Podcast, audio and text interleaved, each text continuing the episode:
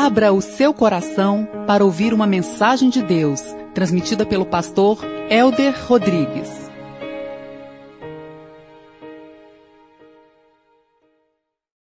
Abramos a palavra de Deus, meu querido, animados. João capítulo 4. O Evangelho de João, capítulo 4, que diz: Os fariseus ouviam falar que Jesus estava fazendo e batizando mais discípulos do que João, embora não fosse Jesus quem batizasse, mas os seus discípulos. Quando o Senhor ficou sabendo disso, saiu da Judéia e voltou uma vez mais à Galiléia. Era-lhe necessário passar por Samaria. Assim chegou uma cidade de Samaria chamada Sicar, perto das terras de Jacó, dera o seu filho José. Havia ali um poço de Jacó. Jesus, cansado da viagem, sentou-se à beira do poço. Isto se deu por volta do meio-dia. Nisso veio uma mulher samaritana tirar água. Disse-lhe Jesus: Dê-me um pouco de água. Os seus discípulos tinham ido à cidade comprar comida. A mulher samaritana lhe perguntou: Como o Senhor, sendo judeu, pede a mim, uma samaritana, água para beber? Pois os judeus não se davam bem com os samaritanos. Jesus lhe respondeu: Se você conhecesse o dom de Deus e quem lhe está pedindo água, você lhe teria pedido a ele e lhe teria dado água viva. Disse a mulher: O Senhor não tem como tirar água e o poço é fundo.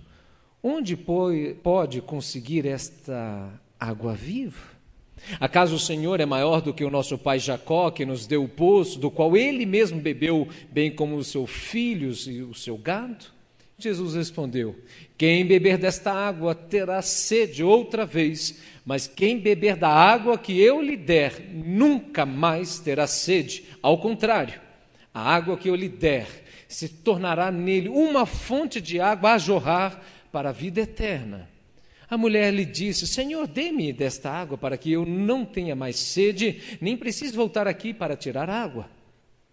Ele lhe disse: Vá, chame o seu marido e volte. Não tenho marido, respondeu ela.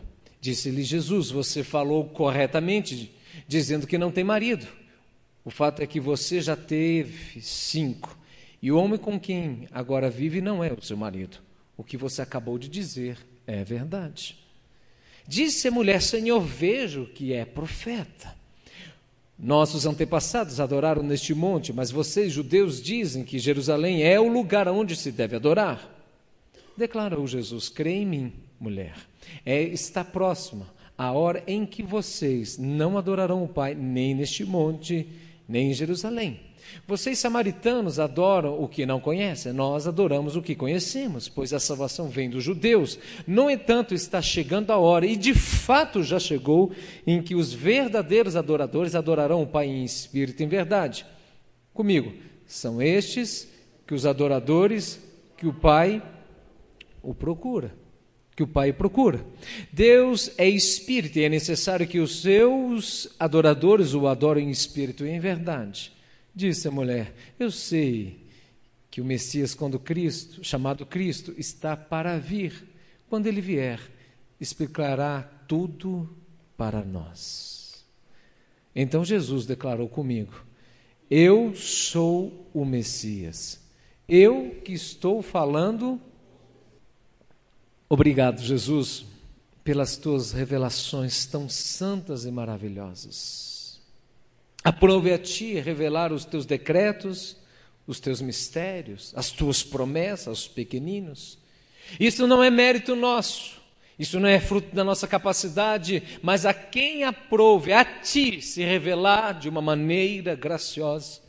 Porque ninguém pode dizer Senhor, Senhor, se não for guiado pelo Espírito, conduzido segundo a tua verdade, inclinado segundo a tua própria direção e segundo o teu querer e o teu efetuar que procede em nossos corações, para que possamos arrepender dos nossos pecados e confessar os nossos pecados, e então reconhecer que só o Senhor é Deus.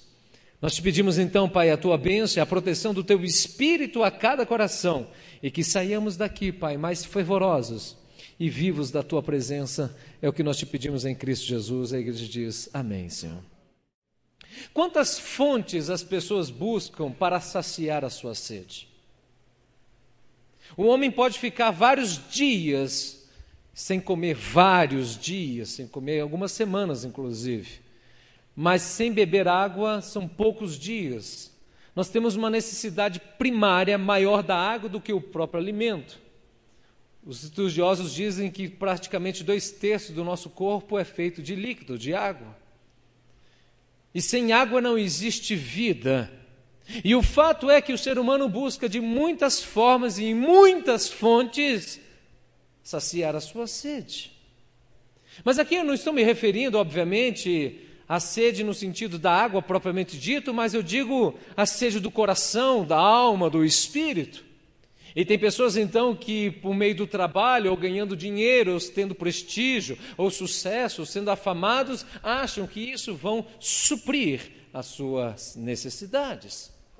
Aqueles que não conseguem viver sozinhos. Um termina um namoro e começa outro, e outro, e outro, e outro, porque, afinal de contas, a solidão bate à sua porta à noite e a pessoa não consegue ficar sozinha sem aquele WhatsApp. Eu te amo, meu bem. Então ela vai buscar no homem ou na mulher uma fonte para saciar ou talvez um vazio.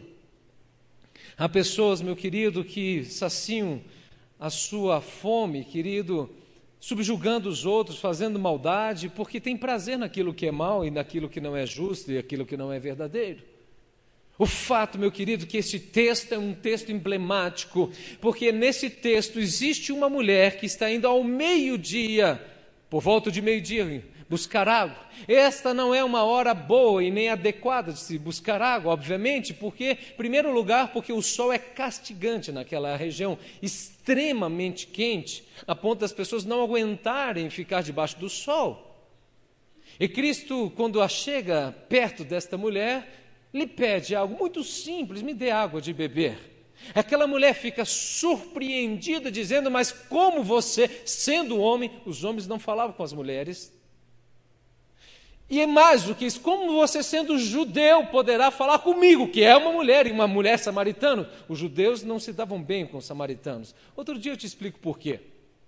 O fato é que os samaritanos eles cultuavam a Deus de uma forma, ao mesmo tempo que eles buscavam Deus de Israel, eles continuavam com práticas pagãs e por isso os judeus não gostavam dos samaritanos.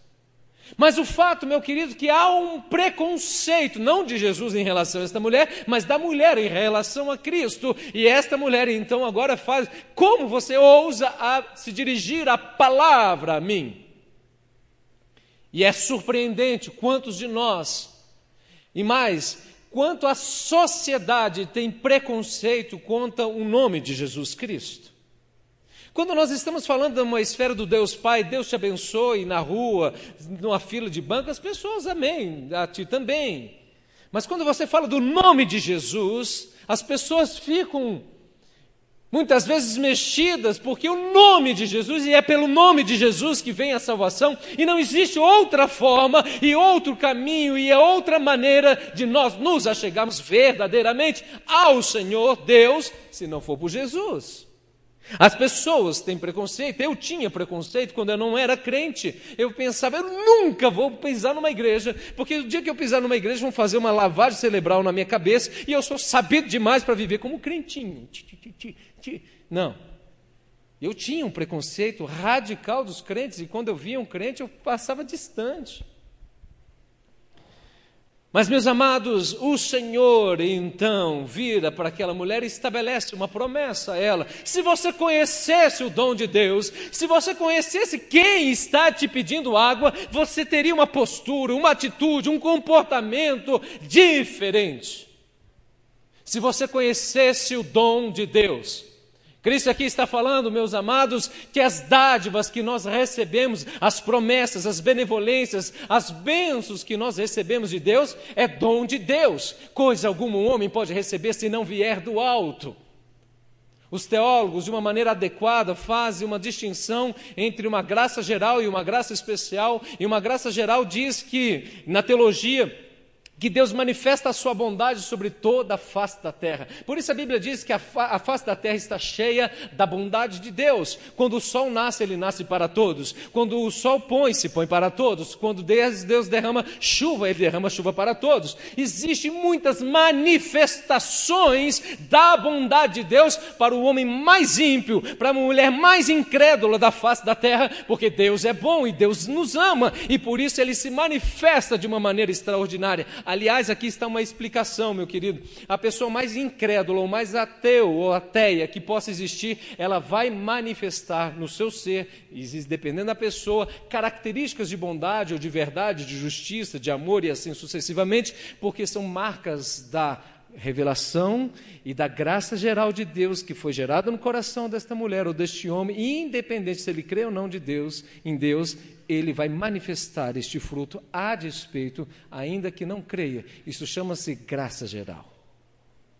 Mas os teólogos, eles vão um pouco além, eles dizem que existe uma graça especial em que Deus se manifesta de uma maneira diferente, de uma maneira redentora, salvadora, de uma maneira extraordinária e sobrenatural aos seus filhos a ponto do o profeta dizer: E vocês verão a diferença entre o justo e o injusto, dos que servem e dos que não servem. E esta graça é uma graça especial, aonde Deus só dá e só derrama aos seus filhos. Então, o Senhor agora está dizendo: se você conhecesse o dom de Deus, se você conhecesse que toda boa dádiva vem do Pai das luzes, se você entendesse que nada você pode fazer se não for por mim, se você compreendesse que toda boa dádiva vem dos céus e do trono do Senhor, e eu estou aqui para manifestar esta bondade a você, porque eu sou o Salvador da vida. Então, esta mulher agora, de uma maneira incrédula, ela vira e faz, e Jesus está falando de uma esfera espiritual, e esta mulher está numa esfera material, humana, comportamental. Ela olha para Cristo, e Cristo possivelmente não tinha nada nas mãos, ela diz: Mas o poço é fundo, você não tem como tirar, como que você pode então me oferecer algum tipo de água? Nicodemos era um doutor da lei, conhecedor profundo da lei. E ele vira para Cristo e vai conversar com Cristo, e à medida que Cristo está falando com ele, ele vira para aquele doutor da lei, que era letrado na lei de Deus, no, na Torá. E ele, Jesus vira para ele e traz uma frase para ele emblemática, meu querido. Ele diz: Importa você, Nicodemos, nascer de novo. Aquele homem leva um susto e diz: Mas eu, depois de velho, voltarei o vento da minha mãe. E Jesus fala: Se eu falo das coisas naturais, você não entende, como você compreenderá as coisas do Espírito? Meus amados, as coisas do Espírito são tão profundas e tão grandiosas que um grande teólogo chamado Calbart, ele diz que Deus precisa babucear para que você entenda. Deus precisa babucear, babá, bebê, um bichinho, para o Eldo entender. É, babucear. Você, sendo doutor da lei, não entende das coisas, porque importa o homem nascer de novo, nascer do Espírito, e aquele que é nascido do Espírito é guiado pelo Espírito, e aquele que é nascido do Espírito vai ter o DNA da glória de Deus sobre a vida dele. Haverá uma redenção, uma salvação, haverá uma nova mudança, uma conversão e uma atitude diferente, porque Deus vai enxertar verdades transformadoras, reveladoras a esta pessoa. Então agora ele não será guiado guiado por vistas, ele não será dirigido pela sua vontade, ele não fará aquilo que lhe apraz, mas fará a vontade de Deus que é boa, perfeita e agradável. O Senhor agora estava se revelando àquela mulher, aquela mulher cheia de preconceitos, de traumas, de dores, de sendo marginalizada. Ela vira para ele e fala: Mas o Senhor não tem como tirar água deste poço. Quantas vezes Deus está nos revelando a sua graça, a sua bondade, o seu amor, a sua bênção, e nós estamos dizendo, mas o Senhor não tem como fazer isso comigo. Ah, meu querido, você está olhando e achando que Deus precisa dos recursos naturais que nós temos que ter, querido, para que possamos receber ou para que algo Deus possa fazer. Não, meus amados. Os discípulos caíram nessa esparrela. Cristo vira para aqueles homens e fala: alimente essa multidão, cinco mil homens. Gente, o homem come, né? Cinco mil homens. Aí chega lá um discípulo e fala: oh, tem um menino aqui, mas tipo assim, já com vergonha. Mas o que, que é isso, Senhor? Dois peixinhos e cinco pães para esta multidão. Eles estavam falando na esfera humana, eles estavam olhando na esfera humana, eles estavam pensando sobre a matemática humana. E o Senhor então pega aqueles pães, aqueles peixes e tudo que você entrega nas mãos de Deus, o Senhor fará eficazmente prosperar para a glória de Deus. Ele pega aqueles pães, aqueles peixes, ele dá graças ao Pai, porque quando nós damos graças ao Pai e quando nós entregamos ao Senhor e quando há essa adoração e essa gratidão diante de Deus, entenda e creia, haverá multiplicação. Aqueles dois pães, aqueles, aqueles cinco pães, aqueles dois peixinhos, multiplicou a ponto de alimentar cinco mil homens e doze cestos sobraram. Ah, meus queridos, diante das lutas, dos intempéries, das tribulações, da economia, entenda, você precisa depositar a sua esperança no Deus de Israel, naquele que veio para trazer vida, daquele que veio para ressuscitar Lázaro, daquele que veio para salvar esta mulher, daquele que veio para salvar Nicodemos e aquele que veio para trazer restauração a todas as ovelhas perdidas da casa do Pai. Há uma revelação especial, há uma graça especial a todos aqueles que creem no Senhor Jesus Cristo. Se você soubesse com quem você está falando, eu te daria água viva. Água para jorrar para a vida eterna. Esta mulher ainda está numa esfera humana e comportamental. Então agora ela fala: Não, Senhor, então ótimo, excelente. Eu não preciso mais voltar aqui neste poço. Eu não preciso mais suar. Eu não preciso vir num horário impróprio. Me dê desta água que eu nunca mais vou voltar aqui neste poço. Ela está falando de uma esfera humana e Jesus Cristo está falando de uma esfera espiritual. É interessante, meus queridos, porque Deus pega os elementos terrenos, os elementos desta natureza, para revelar a sua glória. Você já percebeu isso? Olhai os lírios do campo, eles não trabalham nem tece. Todavia, Salomão, nem em toda a sua glória, se vestiu como os lírios do campo. O que o Senhor está dizendo é que Salomão, em toda a sua glória, tentando chamar lá os melhores alfaiates da época, ele não conseguiu produzir aquilo que Deus produz, porque toda obra de, do homem sempre será infinitamente melhor do que a glória de Deus. Deus então pega os elementos naturais para trazer ícones, links, chaves, compreensões daquilo que acontece no mundo espiritual. Nós precisamos então aprender a discernir os tempos e discernir as situações e compreender que o Senhor é o Deus que cuida de todas as circunstâncias. O Senhor está no controle de tudo, ele é o Senhor da história, ele é o Senhor do mundo, ele é o Senhor da sua vida, ele é o Senhor da manancial. Agradecido seja o nome de Deus. Deus pega elementos naturais para mostrar que são ícones e referências da sua glória eterna. Aliás, você e eu fomos formados desta forma. Deus pegou dois elementos, um elemento terreno, o barro, o pó, pegou lá aquele barro, aquele pó, fez Adão e soprou nas suas narinas. O ser humano, você e eu, portanto, temos dois elementos. Nós temos o elemento natural, a terra, e nós temos o elemento sobrenatural, o hálito de Deus, o sopro de Deus. Você sabe como que é traduzir o termo no hebraico que se usa para espírito no, no, no Antigo Testamento? Vento. Portanto, você é feito de uma matéria terrena, mas de uma matéria celestial. Por isso, Cristo estava falando aqui de uma esfera, de uma matéria sobrenatural. Aquela mulher estava vivendo numa esfera humana. Ela estava dizendo: Eu quero água, eu preciso do meu. Ah, meu corpo precisa de dois litros de água por dia. Eu necessito, mas Cristo estava trazendo uma realidade natural, mas para expressar uma realidade sobrenatural.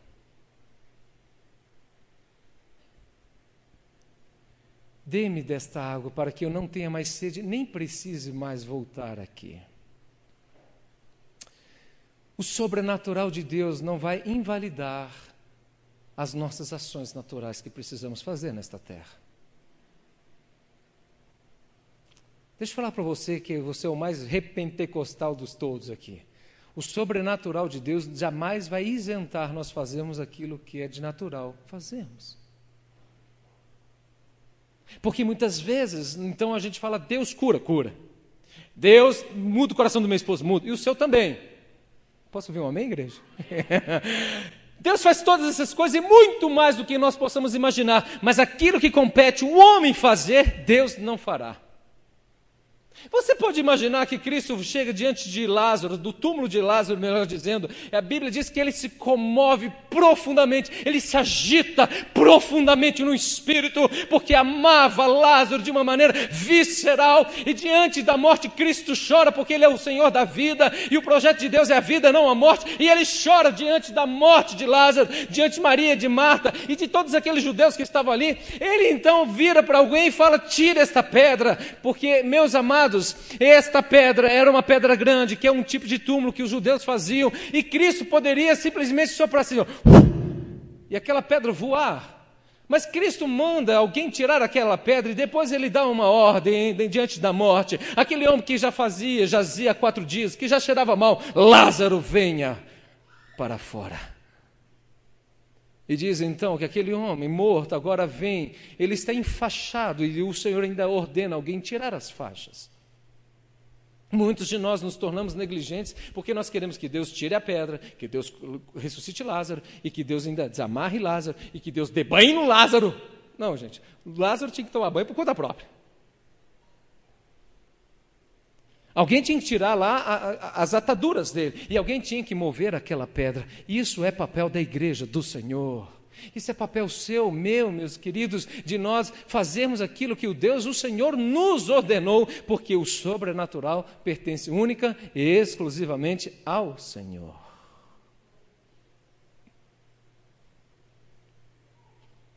E é interessante essa relação, porque muitos de nós queremos tirar a pedra, ressuscitar Lázaro. Como nós não temos capacidade de ressuscitar Lázaro, ninguém tem, a gente fica ansioso. Aí você está assumindo o um papel que não é o teu papel, você está assumindo a sua função que não é a sua função, você quer fazer aquilo que não lhe compete fazer. E por isso fica ansioso, ansiosa. Se você tira a pedra, deixa que Deus dê as ordens restantes. Se você tem orado pelo seu casamento, se você tem decidido amar a sua esposa e caminhar com ela e viver com ela, deixe que Deus vai tocar no coração da sua esposa ou no seu marido.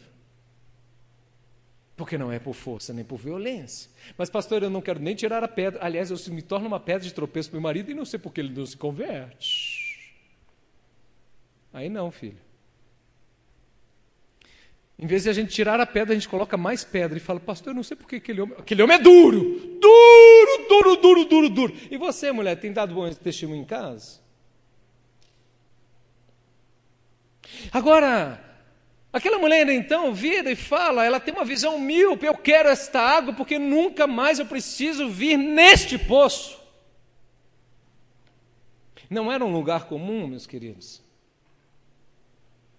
Aquele poço tinha mais ou menos 1500 anos de existência.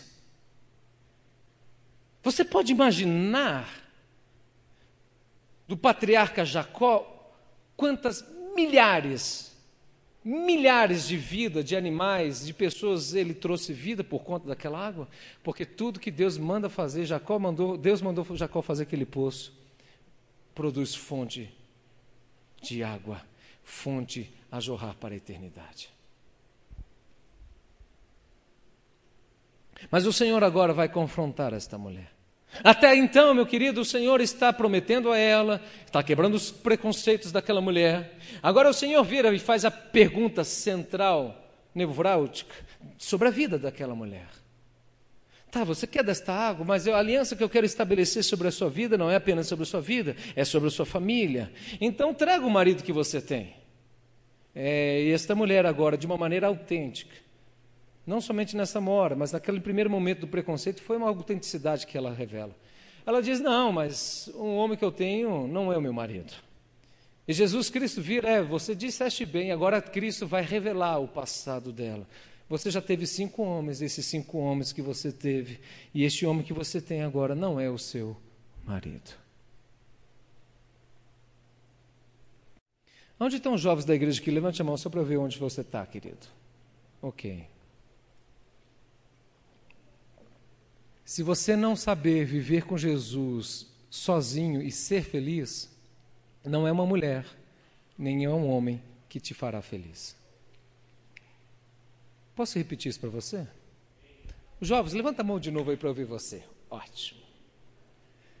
Diga comigo, se eu não souber ser feliz sozinha, sozinho com Jesus, não é um homem, não é uma mulher que, me vai, que vai me fazer feliz. Paulo gira, brincadeiras à parte, mas Paulo vira falando que já era muito que vocês casassem para evitar problemas entre vocês. Aí a pessoa põe a menina lá, é o meu príncipe encantado, eu preciso casar, porque se eu não caso eu não vou ser feliz. E isso se torna uma idolatria. Aí o seu príncipe vira um sapo. É. Quando você coloca qualquer pessoa achando que vai, ou qualquer coisa vai saciar a sua sede, você acabou de criar um ídolo no seu coração. Você acabou de criar um ídolo na sua alma. Não, pastor, eu não cultuo ídolos de pau, de pedra, sim, mas de sentimento, sim. Aliás, se nós tivéssemos, a Jane gosta dessa ideia, se nós tivéssemos que resumir o presente século, Jane, nós diríamos a era do sentimento. Experimente. Você quer? Experimente.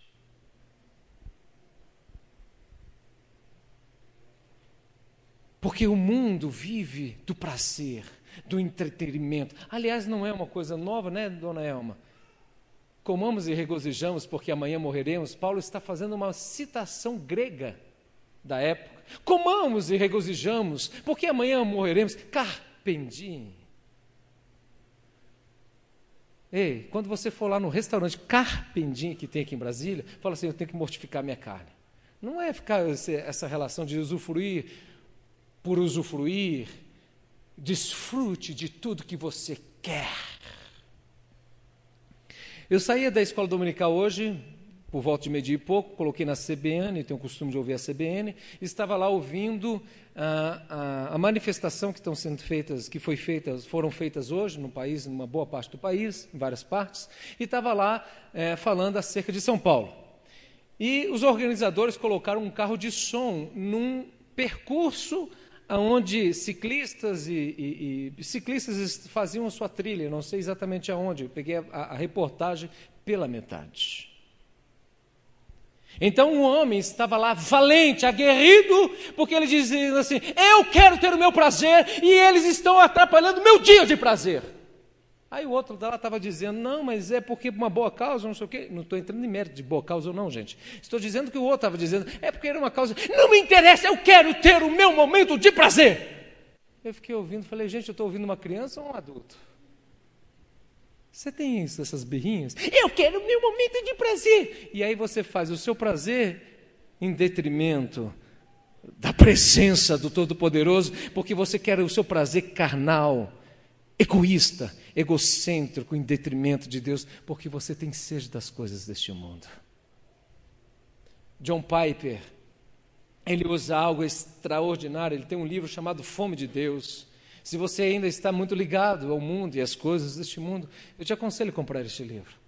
Ele diz que o homem ele vai jejuar para aprender a ter, diga comigo, fome de Deus. Ou seja, ele deixa de se alimentar, ele deixa de receber durante um tempo, propositalmente, com uma intenção bíblica, de deixar de comer para dizer assim: assim como meu corpo precisa de, de comida, assim como meu corpo precisa de água, eu preciso do teu espírito, por isso eu me abstenho destas coisas materiais, conquanto eu necessito delas diariamente para dizer eu preciso ainda mais e de uma maneira muito mais profunda da presença de Deus, porque o Senhor é a fonte da vida eterna. Ei, Muitos de nós estamos com sede de Deus. Não é porque Deus não tem derramado do seu manancial de vida neste lugar, é porque você simplesmente tem se alimentado e focado nas coisas do presente século. Porque você simplesmente tem amado mais o mundo do que o Senhor. Porque você se alegra tanto em uma festa, e você pode se alegrar em uma festa, mas vem com pesar medindo o seu relógio, o seu tempo, porque afinal de contas o culto dura duas horas, mas numa festa nós chegamos dez horas da noite e saímos às quatro horas e falamos, nossa, como passou rápido. Quantos de nós ficamos horas e horas na frente de uma televisão e não temos a coragem de pegar a Bíblia e ler a palavra de Deus? E não entendemos porque estamos estando, estando raquíticos espiritualmente, estamos sem a graça de Deus, sem a presença do Eterno, porque nós temos alimentado as coisas deste mundo da carne. Você tem mais prazer em ganhar dinheiro do que fazer a vontade de Deus. Você se preocupa mais com a reputação dos homens do que Deus pensa ao seu respeito. Eu achei extraordinário, estava no curso de doutorado, o professor da cadeira de aconselhamento, eu falei, eu vou guardar esta verdade para mim. Ele disse: Nós precisamos disciplinar a moda antiga porque é bíblico. As pessoas que profanam a casa de Deus, as pessoas que desonram Deus, as pessoas que trazem pedras de tropeço publicamente, porque isso precisa ser um exemplo para esta pessoa, não de justiça pela justiça condenatória, mas de uma restauração à vida dessa pessoa e mostrar a esta pessoa e ao corpo de Cristo que nós não podemos brincar com o nome de Deus. E ele acrescentou: Escute.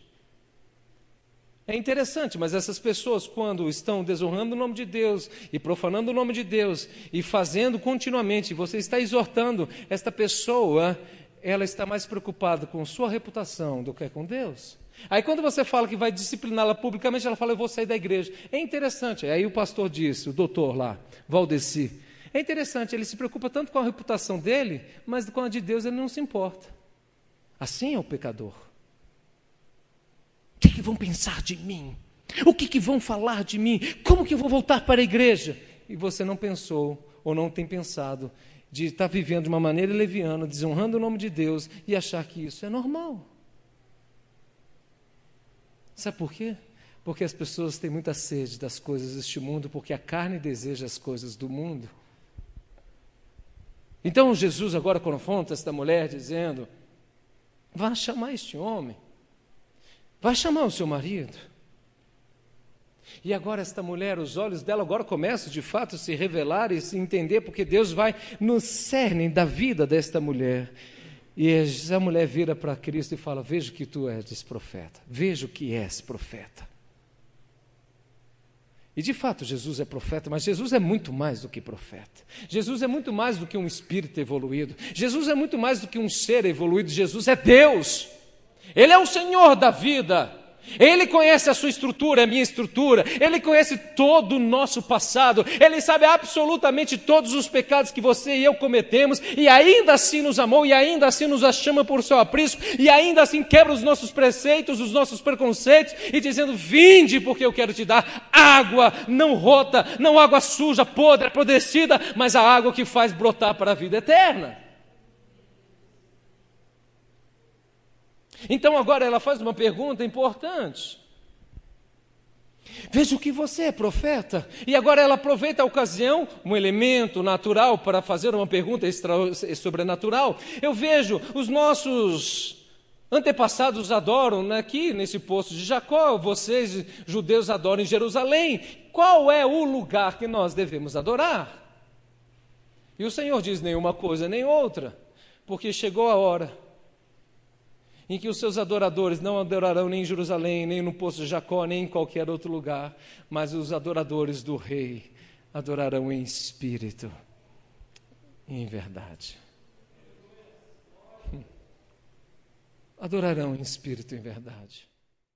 Eu tenho falado algumas vezes aqui na igreja ou nós somos adoradores ou nós somos idólatras. Não existe uma segunda opção, uma terceira opção. Ou nós somos adoradores ou nós somos idólatras. Ou o Senhor está acima de todas as coisas, Ele é o centro, a razão, o porquê da nossa existência, das nossas motivações, do nosso querer, do nosso respirar, do nosso deitar e levantar, das nossas ações e as intenções das nossas ações. Ou então você está construindo um reino próprio, buscando a vontade própria, fazendo a sua vontade, e você é o idólatra. É duro.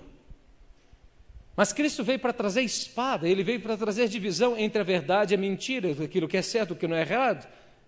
Mas, pastor, eu posso ter sonhos nesta terra de casar, de querer ter um carro, de querer viajar, de querer. Claro que você pode, querido, não é isso que nós estamos falando, mas nós estamos falando é a intensidade dos teus desejos e, sobretudo, as prioridades dos seus desejos. São as prioridades, diga comigo, prioridades e intensidade.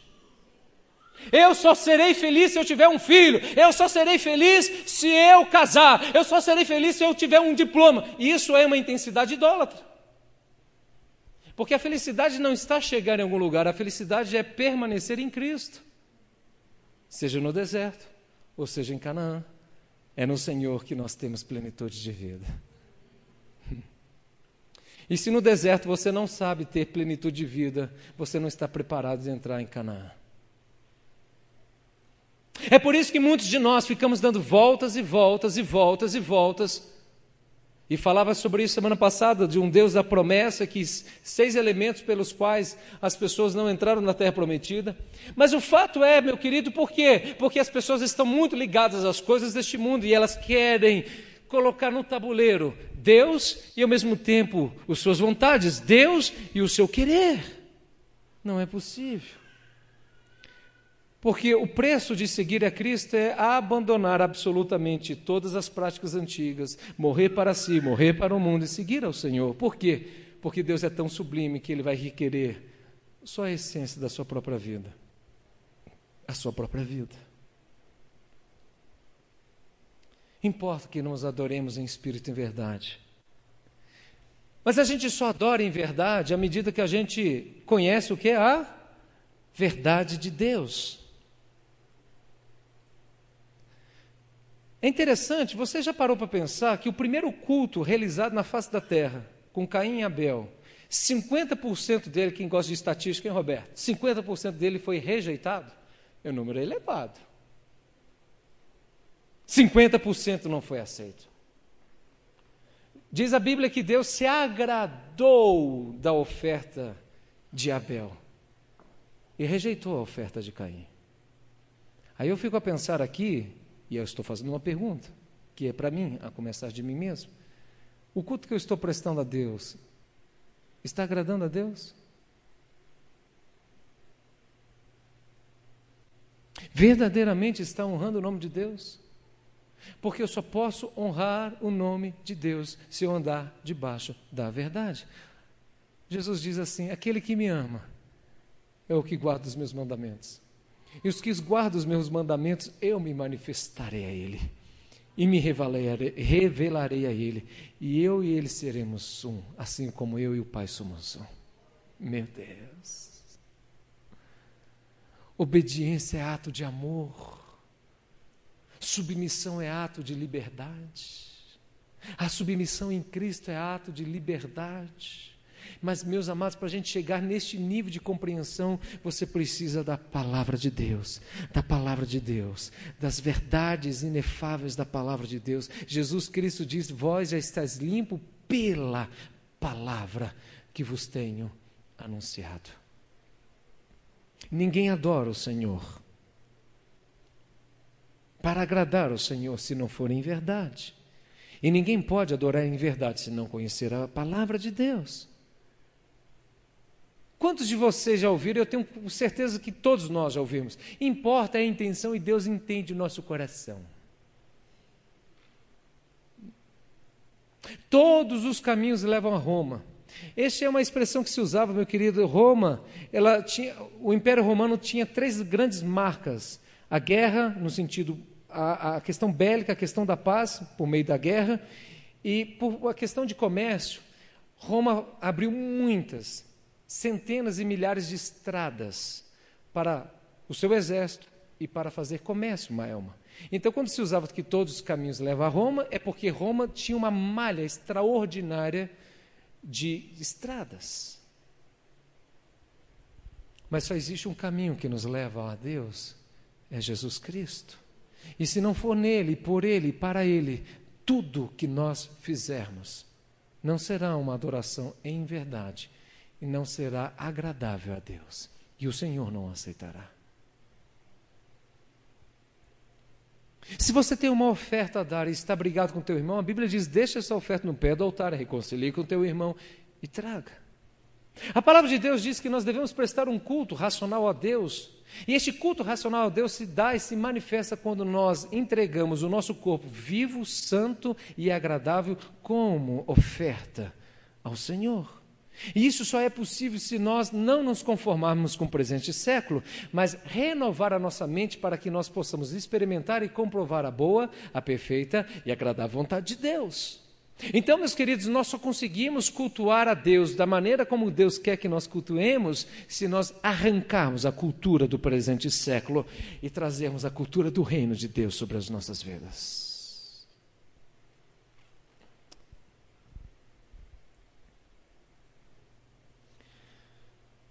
Deixa eu falar para você que é mais racional.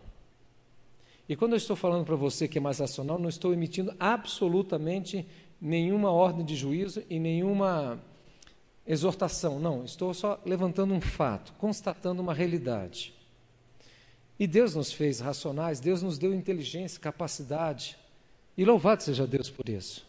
Mas a Bíblia diz que nós devemos adorar o Senhor em espírito em verdade. E a palavra de Deus diz, Jesus Cristo diz que aonde o rio passar, haverá vida. Aí você quer adorar a Deus, meu querido, única e exclusivamente na esfera racional. Você quer adorar ao Senhor única e exclusivamente na esfera daquilo que você compreende no sentido racional. E se você fizer desta forma, você ainda não entendeu o que é adorar o Senhor em espírito. Deixa eu melhorar aqui a minha frase para não incorrer numa heresia. Todo nossa, nosso ato de adoração precisa estar permeado de um entendimento bíblico. Diga comigo, um entendimento bíblico. Não, fala com mais fazer para me alegrar. Entendimento bíblico. Mas a Bíblia diz que a letra, diga comigo, mata. A letra mata mas é o Espírito que vivifica. Nós vamos adorar ao Senhor num entendimento, sem dúvida nenhuma, bíblico, da revelação e da inspiração que Deus deu. É bonito esse processo, Deus inspira os profetas e os escritores bíblicos sagrados, inspira os profetas, por isso a Bíblia diz que toda a escritura é inspirada inspirada. Inspira, traz o vento do Espírito para que esses homens escrevam o que eles escreveram. Mas você só entende por meio da revelação. O Espírito inspira estes homens e Deus revela a você para que nós entendamos. Então, meu querido, para a gente adorar o Senhor em Espírito em verdade, eu preciso conhecer a lei de Deus, mas eu preciso da inspiração do Espírito para poder adorar em Espírito em verdade. É muito mais do que prestar um culto apenas racional. Aliás, a prestação de um culto racional permeia esta adoração em espírito. Pastor, eu não estou entendendo direito. É difícil explicar, querido. Me desculpe minha limitação. Mas quando você deixa ser guiado pela presença de Deus. Hum, quando você fala, Deus, eu quero navegar nos oceanos do teu espírito, como nós cantamos. Eu quero ser como aquele profeta que tinha água até nos tornozelos, depois nos joelhos, depois nos ombros, mas eu quero nadar na tua presença, ou seja, eu quero ser conduzido na tua presença. Ah, meus queridos, quantas vezes eu estou estudando a palavra de Deus, escrevendo, eu escrevo muito aquilo que eu vou pregar, para buscar mais profundidade no Senhor. E quantas vezes o Senhor, meus queridos, me visita, eu paro de escrever e fico lá, falando, oh Deus. Deixa o Senhor fluir na tua presença. Quantas vezes, meu querido, o louvor está uma benção, as pessoas estão se quebrantando, chorando, você está lá, não estou entendendo nada. Caramba, menininha ali com aquela perna. Claro que você não vai sentir nada, gente. Você está na carne. Você sabe qual era a minha grande dificuldade? Eu não era convertido. As primeiras vezes que eu fui na igreja, eram as minhas mãos. Que isso, pastor? Sim. Não, isso aqui é um segredo pastoral. Sabia, Julinho? Porque eu não sabia onde colocava as mãos. Não, é difícil, gente. Porque o povo levantava as mãos. Aí eu ficava sem jeito de levantar a mão. Aí eu pensava, é, mas se eu fico de braço cruzado, povo de mão erguida, quer dizer, do ponto de vista comportamental, Osmar é meio mal educado, né? Aí eu ficava do lado, ficava assim, ficava, eu não conseguia. Eu falei, meu Deus, é porque eu não entendia o que Deus estava fazendo. Aí o pastor, mas vamos fazer uma oração. Eu falei, meu Deus, mas ele já fez quatro orações. Talvez vocês pensem assim de mim, eu já pensei dessa forma, querido. A gente só pode adorar ao Senhor se conhecermos a palavra de Deus e deixarmos o Espírito de Deus nos levar. Oh, Deus. Deus usa a nossa razão e Deus usa as nossas emoções, mas Deus usa o nosso espírito para testificar com o espírito de Deus que nós somos, diga comigo, filhos de Deus. Ah, Deus. É bom viver na presença de Deus. Então, esta mulher agora, Cristo fala: olha, não importa o lugar, se é em Jacó, em, no poço de Jacó, se é em Jerusalém, importa os seus adoradores adorarem em espírito e verdade. É aquela mulher, ela tinha conhecimento da palavra. Ela diz: Eu sei que o Messias há de vir, o nosso Senhor, o ungido de Deus. E aí Jesus Cristo olha para aquela mulher e não poderia ser de uma maneira mais direta e assertiva. E ele diz: Eu sou o Messias. O Senhor usa elementos naturais para revelar o sobrenatural de Deus. Eu quero concluir. Deus usa elementos naturais, enfermidade. E faz as pessoas irem, muitos médicos, para mostrar: eu sou o Deus da cura. Deus usa elementos naturais, brigas de casais, conquanto ele não seja, ele não esteja na briga, mas ele permite isso para que você fale, gente, eu não dou conta de amar esta mulher, eu não dou conta de cuidar desta mulher, eu não dou conta de andar junto com ele ou com ela. E Deus usa elementos naturais para dizer, você é pó e cinza, você precisa da fonte da vida. Eu estudei tanto, pastor, eu estudei tanto, tanto, tanto, tanto, fui fazer a prova, falei, vou, foi bem. Quando eu chego, tiro, meu Deus, eu não consegui passar. Deus usa a nossa incapacidade, elementos naturais a nossa fraqueza para revelar a glória dele. E você precisa aprender a entender que absolutamente todas as coisas o Senhor está no governo. E talvez você, meu querido, esteja achando que está saciado, mas a sua barriga está cheia de vermes espirituais, porque você tem buscado a fonte rota, estragada, apodrecida, dizendo: Eu estou saciado com dinheiro, com drogas, com bebida, com sexo, com tantas outras coisas. Mas só existe um que pode alimentar o teu espírito: é Jesus Cristo. Ele é o Senhor da nossa vida. Ele está dizendo àquela mulher: Você vai voltar aqui todos os dias para buscar água, todos os dias, mas eu quero lhe oferecer algo maior e melhor. É a água da fonte da vida. Eu quero convidar você a vir aqui à frente, pastor. Eu preciso de ser sacudido nesta noite. Ah, pastor, mas o que, que as pessoas vão pensar de mim? Aí você está pensando na sua reputação de novo. Você não entendeu o que eu acabei de pregar. Você tem que se preocupar, querido, com o que Deus pensa de você. Você não vai vir aqui para se expor, não. Você vai vir aqui com um ato de fé. Eu quero me chegar mais na presença de Deus. Eu tenho sido um homem muito racional. Eu tenho sido um homem muito crítico. Eu tenho sido uma mulher muito murmuradora. Eu preciso desta leveza da água da vida. Vem aqui à frente, nós vamos orar por você. Pode vir. Vou chamar o pessoal do louvor. Engrandecido seja o nome de Deus. Diga comigo, me achareis. Diga comigo, me achareis.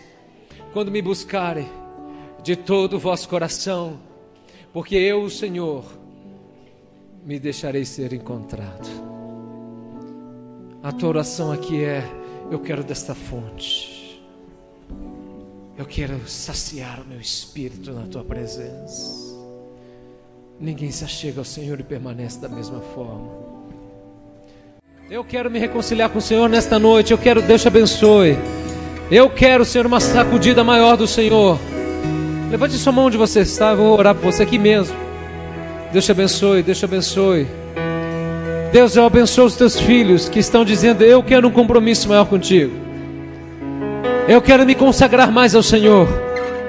Derrama, Pai, da tua presença os teus filhos e filhas que aqui estão, Pai, assumindo um compromisso. Porque se há a tua presença, Se a água viva, para que eu vou buscar em outro lugar? Venha, Jesus, com teu espírito e a tua presença sobre os teus filhos. Nós abençoamos a tua igreja, o teu povo, e que saiamos cheios da tua graça e vigilantes para retermos esta água do teu espírito pela tua graça. Em nome de Jesus. Abraça algumas pessoas e diz: receba a graça de Deus. Receba a porção generosa do Senhor.